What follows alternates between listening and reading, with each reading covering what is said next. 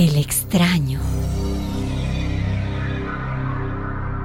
Unos cuantos años después que yo naciera, mi padre conoció a un extraño, recién llegado a nuestra pequeña población. Desde el principio, mi padre quedó fascinado con este encantador personaje y enseguida lo invitó a que viniera a vivir con nuestra familia. Pase, por favor. El extraño aceptó y desde entonces ha estado entre nosotros. Mientras yo crecía, nunca pregunté su lugar en mi familia. En mi mente joven ya tenía un lugar muy especial. Mis padres eran instructores complementarios. Mi mamá me enseñó lo que era bueno y lo que era malo. Y mi papá me enseñó a obedecer. Pero el extraño era nuestro narrador. Nos mantenía hechizados por horas con aventuras, misterios y comedias. Él siempre tenía respuestas para cualquier cosa que quisiéramos saber de política, historia o de ciencia. Conocía todo lo del pasado, del presente y hasta podía predecir el futuro.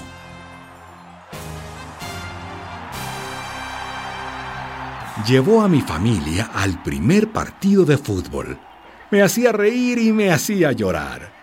El extraño nunca paraba de hablar, pero a mi padre no le importaba. A veces mi mamá se levantaba temprano y callada Mientras el resto de nosotros estábamos pendientes para escuchar lo que el extraño tenía que decir, ella se iba a la cocina. Para tener paz y tranquilidad. Ahora me pregunto si ella habría rogado alguna vez para que el extraño se fuera. Ah, mi padre dirigió nuestro hogar con ciertas convicciones morales, pero el extraño nunca se sentía obligado para honrarlas. Las blasfemias, las malas palabras, por ejemplo, no se permitían en nuestra casa, ni por parte de nosotros, ni de nuestros amigos o de cualquiera que viniera a vernos.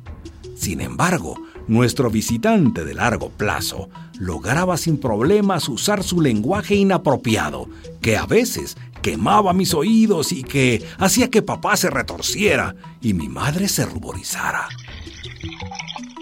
Mi papá nunca nos dio permiso para tomar alcohol, pero el extraño nos animó a intentarlo y a hacerlo regularmente. Hizo que los cigarrillos parecieran frescos e inofensivos y que los cigarros y las pipas se vieran distinguidas.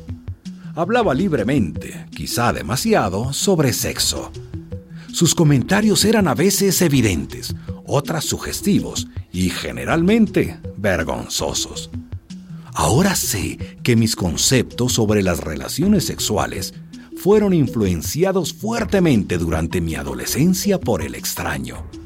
Repetidas veces lo criticaron, mas nunca hizo caso a los valores de mis padres. Aún así, permaneció en nuestro hogar.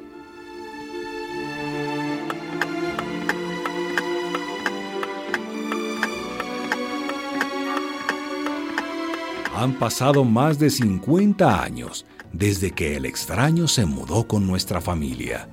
Desde entonces ha cambiado mucho. Ya no es tan fascinante como era al principio. No obstante, si hoy usted pudiera entrar en la casa de mis padres, todavía lo encontraría sentado en su esquina, esperando por si alguien quiere escuchar sus charlas o dedicar su tiempo libre a hacerle compañía. Su nombre nosotros lo llamamos televisor. Televisor, televisor, televisor. Una producción de radialistas.net.